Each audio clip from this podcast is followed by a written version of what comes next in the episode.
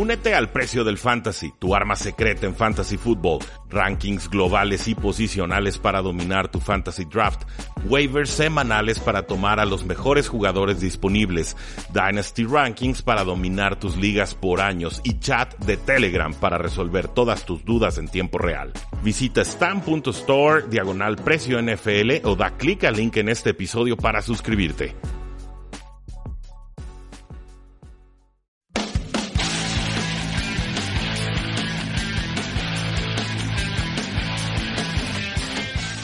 Saludos a todos, parte 2 de los programas de Tres y Fuera en este día miércoles. Ya platicamos sobre las lesiones, ahora platiquemos sobre las noticias más importantes que nos deja la semana 14 y el inicio de la semana 15. Antes de eso, mi nombre es Rudy Jacinto, muchas gracias por escucharnos y por permitir que este proyecto Tres y Fuera crezca de forma tan maravillosa. En verdad, si no fuera por ustedes, este proyecto no tendría sentido y yo agradezco todos los días que ustedes nos den la oportunidad de llevarles la información más relevante y el análisis más importante de la NFL. En verdad, muchísimas gracias. Síganse divirtiendo con esta temporada que está a punto de concluir, la temporada regular y el inicio de la post-temporada. Pero antes de eso, damas y caballeros, hablamos, por lo menos los que siguen tres y fuera desde la pretemporada, por ahí de julio, agosto, les platiqué, subimos un podcast sobre la ciudad de Oakland y sobre cómo podrían demandar a la franquicia y a la NFL. Pues bueno, damas y caballeros, hoy esta demanda ya es una realidad. La ciudad de Oakland ha demandado a nivel federal a los Raiders y a la NFL por lo que llama un eh, movimiento ilegal, una mudanza ilegal a la ciudad de Las Vegas. La ciudad busca eh, ser resarcida en millones de dólares por daños y eh, que los Oakland Raiders paguen alrededor de los 80 millones de dólares de deuda que le queda eh, pendiente por las renovaciones del Coliseo. Es una demanda complicada, es un, es un volado, pues, no es, no es, probable que la ganen, pero lo más importante para efectos de, de la NFL es que esta probablemente es la última temporada en la que los Raiders estarán en Oakland. Ya había dicho el equipo que si eran demandados por la ciudad no iban a jugar en Oakland en 2019 le valió a la ciudad, ya se están yendo, pues ¿por qué me importa si te quedas un año más, un año menos? De el demanda, no tengo nada que perder. Y pues bueno, ¿dónde va a jugar eh, Oakland? Bueno, los Raiders en esta ocasión. Se habla de que su hogar temporal podría ser la ciudad de San Antonio, pero eso es una mera especulación de eh, mi parte. Entonces, ojo ahí, hay una demanda abierta, eh, válida, o sea, si, si hay una deuda pendiente y ya te vas, pues no les hagan como a los, a San Luis, ¿no? Con los Rams, les, les, jugaron muy sucio ahí. Entonces, eh, monitoren la situación, no se ha comentado mucho en los medios, aquí se los hacemos llegar. Con los coaches, pues bueno, los Raiders, hablemos del más de los Raiders, despidieron al general manager eh, Reggie McKenzie. Eh, le dieron la oportunidad de quedarse el resto de la campaña. Dijo, ya no tengo nada que hacer aquí, mejor me voy. John Gruden tiene voz, voto, es juez, verdugo es todo en estos momentos para los Oakland Raiders. Van a vivir o morir eh, con él. Mi apuesta es que van a morir, pero bueno, esa es solo mi apuesta. Pero eh, la idea aquí es que John Gruden pues ya controla tanto el cocheo como eh, la toma de decisiones de adquisición y, recorte de personal. Entonces, no tiene un historial muy destacado John Gruden como scout es una realidad. Yo creo que hay que conseguirle un general manager de distinto, hay que poner a alguien más, pero se habla de, de, general manager Allen de los Washington Redskins. Eh, ¿Quieren ver un fiasco? Júntenme a John Gruden y a, su cuate eh, Allen. Ese, personaje no ha hecho absolutamente nada de bueno en la franquicia de los Washington Redskins. Pero eh, veremos qué es lo que sucede ahí. Hay una vacante disponible. Creo que Mackenzie, si tenemos que evaluar su, su legado con los, con los Oakland Raiders, pues es complicado porque tuvo muchos aciertos en los picks altos de draft. En el 2014, por ejemplo, tomó a Khalil Mack. Eh, que fue un aciertazo, tomó a Derek Carr, que fue un acierto, creo, eh, pues, les ha cumplido en líneas generales, aunque ha tenido algunas temporadas complicadas. 2015 a Mari Cooper también fue un acierto, sus primeras dos temporadas fueron de más de mil yardas. Sí, inconsistente y lo que quieran, pero está cumpliendo. Luego eh, hay jugadores en la secundaria que esta semana respondieron. El cornerback Aaron Conley, el safety Carl Joseph, eh, y pues bueno, de alguna manera en el 2016 tuvieron un récord de 12 victorias y 4 derrotas. Mackenzie fue nombrado el ejecutivo del año por la NFL. Entonces, eh, sí, son, son grises, son claroscuros con, con el régimen de Mackenzie, pero creo que en general eh, fue, fue un buen régimen, fue un buen periodo para los Oakland Raiders. Creo que no había que darle en la madre a todas las adquisiciones que había tenido, no había que reventar el proyecto. Lo hacen y los Raiders tendrán que seguir un nuevo eh, camino. Creo que McKenzie va a ser contratado dentro de poco y es una mente respetada dentro de los altos círculos de la NFL con los Vikings, el coordinador ofensivo John DeFilippo, eh, ¿recuerdan? El ex coordinador ofensivo de, los, de las Águilas de Filadelfia, pues bueno, fue despedido. Había altas expectativas con los Vikings, pero eh, en estos eh, momentos ya no va a trabajar con Kirk Cousins, simplemente no, no dio el ancho. querían correr más, decía Shermer, el, bueno, North Turner más bien, pero no tienen el elemento para correr. O sea, corredores lastimados y una línea ofensiva pésima y le dices a tu coordinador ofensivo, corre más pues, ¿qué, esperaban que, sucediera? Si lo que tienes fuerte es el ataque aéreo, pues pasa más en primeras y segundas oportunidades en vez de jugarle al coach retro y querer establecer el juego eh, terrestre.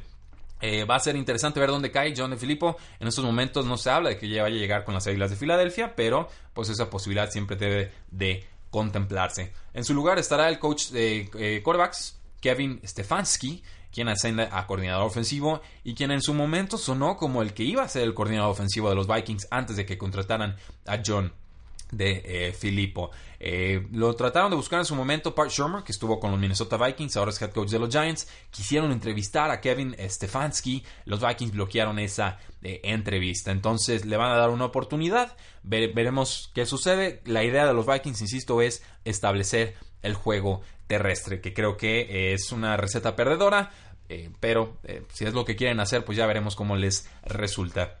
Eh, decíamos de la vacante del general manager con los Raiders. El nombre que les quería dar era el, del GM de los Redskins, Bruce Allen.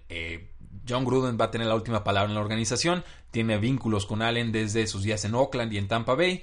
le ha ido pésimo en Washington. En serio, ya una década ahí no ha hecho absolutamente nada bueno. Es pésimo, pero pues ya saben cómo es esto del clientelismo en la NFL. Eh, le van a, es posible que, le den una oportunidad nada más por ser cuate. Y pues bueno, hay otros ejecutivos como el eh, Jimmy Ray eh, de los Lions o el ex GM de los Buccaneers, Mark Dominic. Ambos son candidatos para sustituir a Mackenzie cuando estén los Raiders en Las Vegas o en San Antonio o en Oakland o donde sea que quieran estar. Veremos con eh, corebacks, pues bueno, vamos hablando un poco de los novatos. Yo no los conozco muy bien todavía. Todo el offseason me lo dedico a estudiar scout, a hacer scouteo. Me pongo a ver cinta de juegos, reviso sus estadísticas, busco sus biografías, busco algunas entrevistas para hacerme una idea de cómo son cada uno de los jugadores. Aquí hay dos notas a destacar con la posición de mariscal de campo. Eh, se habla de que el coreback de Oregon, Justin Herbert, no va a entrar al draft del 2019, pero Brandt, el ex eh, ejecutivo de los Vaqueros de Dallas, muy muy respetado, prácticamente un gurú, dice que eh, él, considera que Herbert sí se va a declarar para el draft y que será un pick top 5. Entonces, su hermano menor, eh, Justin Herbert, va a llegar a Oregon el próximo año como freshman, por eso se pensaba que Herbert se podría querer quedar un año más en, la, en colegial pero es una clase débil en cuanto a corebacks, eh, es lo que se, especula, y, él, y Herbert sería claramente el coreback favorito para ser tomado número uno global. Equipos que podrían necesitar un quarterback, pues los Raiders en el pick número 3, Jaguars con el 7, Tampa Bay Buccaneers con el 8 y los Giants con el 10. Serían los más claros. Más abajo podrían ser los Bengals con el pick número 11 actual o los Redskins con el pick número 13. Ahora, eh, hay otro quarterback, Kyler Murray, que acaba de ganar el Heisman con Oklahoma. Eh, su agente Scott Boras confirmó a NFL Network y ahí en Rappaport que no le interesa perseguir una carrera de fútbol eh, americano. Esto porque ya está prácticamente firmado con la MLB, con el béisbol profesional de los Estados Unidos.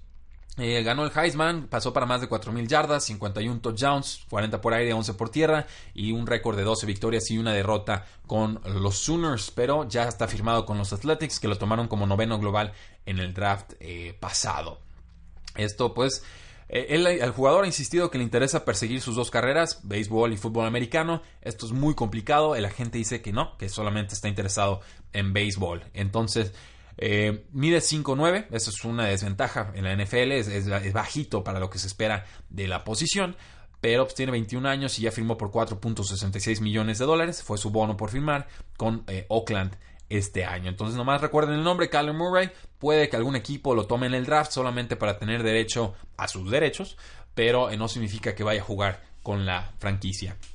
Y en Rappaport NFL Network también reportó que los Jaguars se van a deshacer de Blake Bortles en este offseason.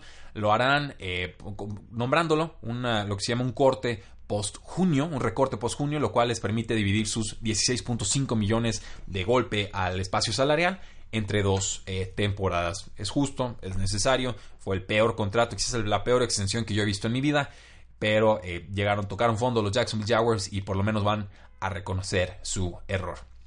Con el quarterback Josh Johnson de los Redskins, pues Jay, Gruden, el head coach, dijo que va a ser el titular contra... Eh, ¿Contra quién van a jugar? Contra Jacksonville, precisamente. Qué duelo más fatal Jacksonville contra Redskins en estos momentos. Eh, la línea de Las Vegas está en 36 puntos, lo más baja en todo el año. Pero, pues bueno, Josh Johnson acabó con 11 16 pases completados, 195 yardas, un touchdown de 79 yardas para Jameson Crowder, una intercepción. Corrió 7 veces, 45 yardas, un touchdown, incluyendo un touchdown por tierra de 8 yardas. 32 años, nunca se estableció en la NFL. Eh, ha estado como en 16 equipos, en serio, es un trotamundos de cuidado, pero eh, qué feito juego nos espera. Con los eh, Águilas de Filadelfia, se me pasó a mencionar las lesiones. Corey Clement, puesto en reserva de lesionados, este corredor, firmaron entonces del equipo de práctica a Boston Scott, que estaba en el practice squad de los Santos de Nueva Orleans. Es un jugador que se parece un poquito a Dion Lewis, desde estos jugadores eh, bajitos, pero explosivos, veloces, y Corey Clement prácticamente fuera el resto de la campaña.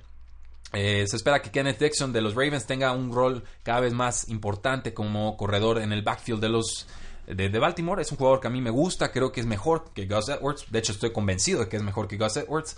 Pero eh, veremos cómo establecen su juego terrestre los Ravens. Probablemente necesiten a los dos eh, jugadores.